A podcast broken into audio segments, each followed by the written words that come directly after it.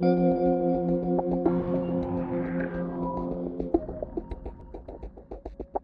¿qué tal? Yo soy Adrián Castillo, abogado y fundador de LegalViex. Bienvenidos al primer capítulo de la primera temporada de este podcast de Derecho. En esta emisión abordaremos el tema de sucesiones testamentarias.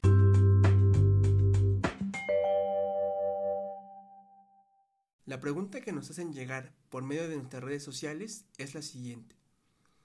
¿Qué puedo hacer? Mi madre falleció hace dos meses. Ella me dejó un testamento donde me hereda su casa y quiero venderla. Tenemos que recordar qué es un testamento. Y un testamento es un instrumento jurídico personalísimo, libre y irrevocable, por medio del cual una persona denominada testador emite su voluntad para que una vez fallecido se transmitan sus derechos y obligaciones a una o varias personas. Es personalísimo porque la persona que va a hacer el testamento no puede hacerlo por medio de un apoderado legal, es decir, tiene que acudir de forma personal ante el notario público. Es revocable porque el testador puede hacer cuantos testamentos quiera durante toda su vida cambiar a los herederos, cambiar los nombramientos de albacea, pero con la salvedad de que el último testamento que haya hecho es el último testamento que se va a respetar, es la disposición que se va a considerar para la repartición de sus bienes.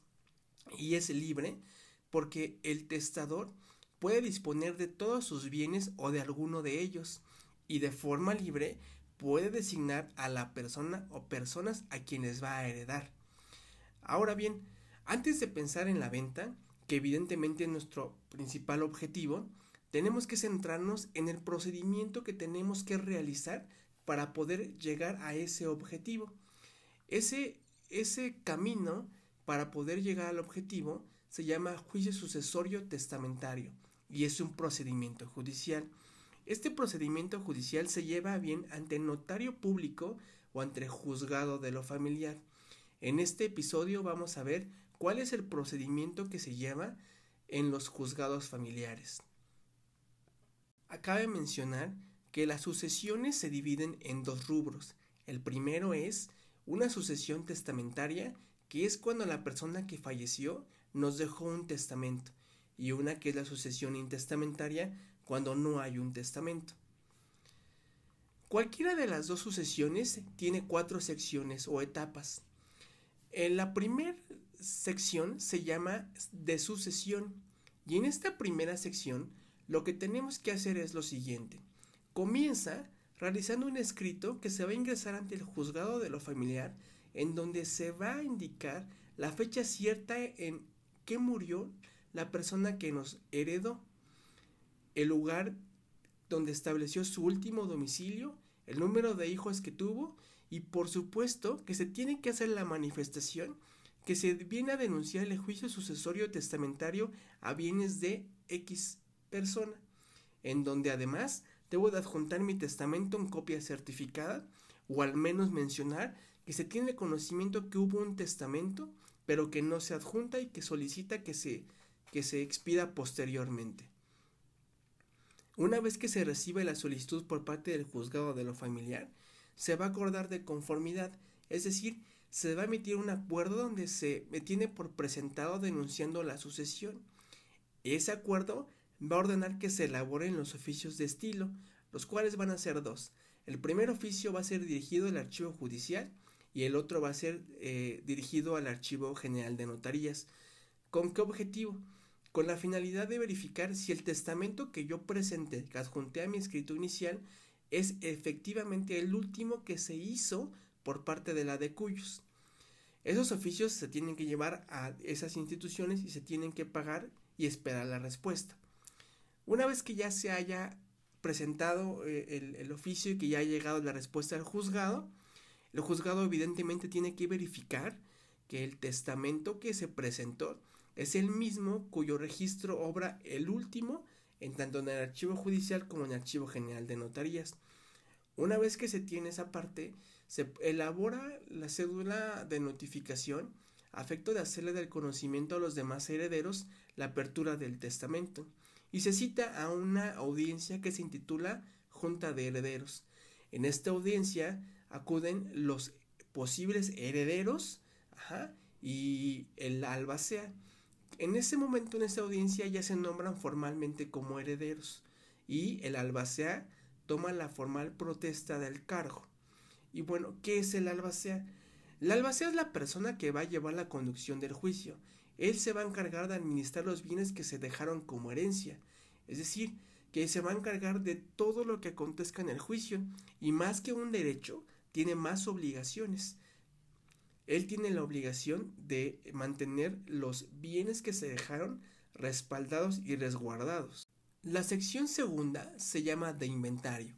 En esta sección el albacea, que ya dijimos que es quien tiene la conducción del juicio, va a hacer de conocimiento al juez los bienes que fueron propiedad del de cuyos.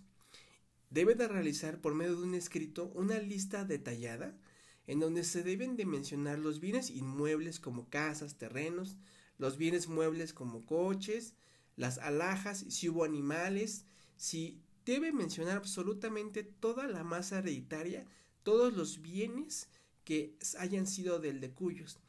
¿Para qué efecto? Para efecto de manifestar al juez cuántos hay en realidad y se puedan hacer la repartición más adelante. Cada bien que se presente debe de adjuntarse un avalúo. El mismo avalúo que debe ser ratificado posteriormente por el perito evaluador ante el juzgado de la causa. Una vez que se presentó el inventario y el avalúo, se va a poner a la vista de los herederos, para que de no haber impedimento por parte de ellos, es decir, que ellos manifiesten eh, posiblemente faltó que se ingresara un bien o este bien ya no existe, eso no es cierto, eh, se va a probar y se pasa a la, a la siguiente sección. La sección tercera se llama de administración. En esta etapa, el albacea debe presentar todos los impuestos pagados de todos los bienes, ya sea tenencias, derechos pago de derechos como son de luz, de agua, etcétera. Y si igualmente se va a poner ante la vista de los herederos para que en caso de no haber impedimento sea aprobado por ellos, sea aprobado por el juez y se, se ocurre a la siguiente etapa. La sección cuarta se llama de repartición. En esa etapa es donde se debe presentar por parte del albacea un proyecto de repartición de la herencia, quién se va a quedar con con tal o cual bien, y de igual forma se va a poner a la vista de los herederos para que si es aprobado por ellos, se dicte una sentencia de adjudicación, que es el documento que estamos esperando para posteriormente poder vender el inmueble. Hay que tener en mente que ocurren muchas, muchas posibilidades o pueden ocurrir muchas cosas durante nuestro procedimiento. Es decir, que el albacea incumpla con su encargo, que realmente el albacea presente las cosas tarde, que oculte bienes, eh, que los herederos no acepten ni el inventario en el avanú ni las cuentas de administración, que incluso no acepten el proyecto de partición. Eh, pero eso es tema de otra, de otra emisión, por donde se va a hablar precisamente del el albacea y de todos sus derechos y obligaciones que, que tiene dentro de un procedimiento. Bien, hemos llegado al final de nuestro podcast y concluimos que para poder vender un inmueble que te heredaron, se debe de llevar a cabo la tramitación del juicio sucesorio testamentario para poder llegar a una sentencia de adjudicación y con eso vender nuestra propiedad. Quiero invitarlos a que nos sigan por nuestras redes sociales. Estamos como arroba legalviex en Facebook, Twitter e Instagram. Háganos llegar las preguntas que quieren que se resuelva por medio del podcast. Les deseo un excelente día y sobre todo mucha salud. Recuerden, yo soy Adrián Castillo y esto fue un episodio de LegalViex, tu experiencia legal en línea.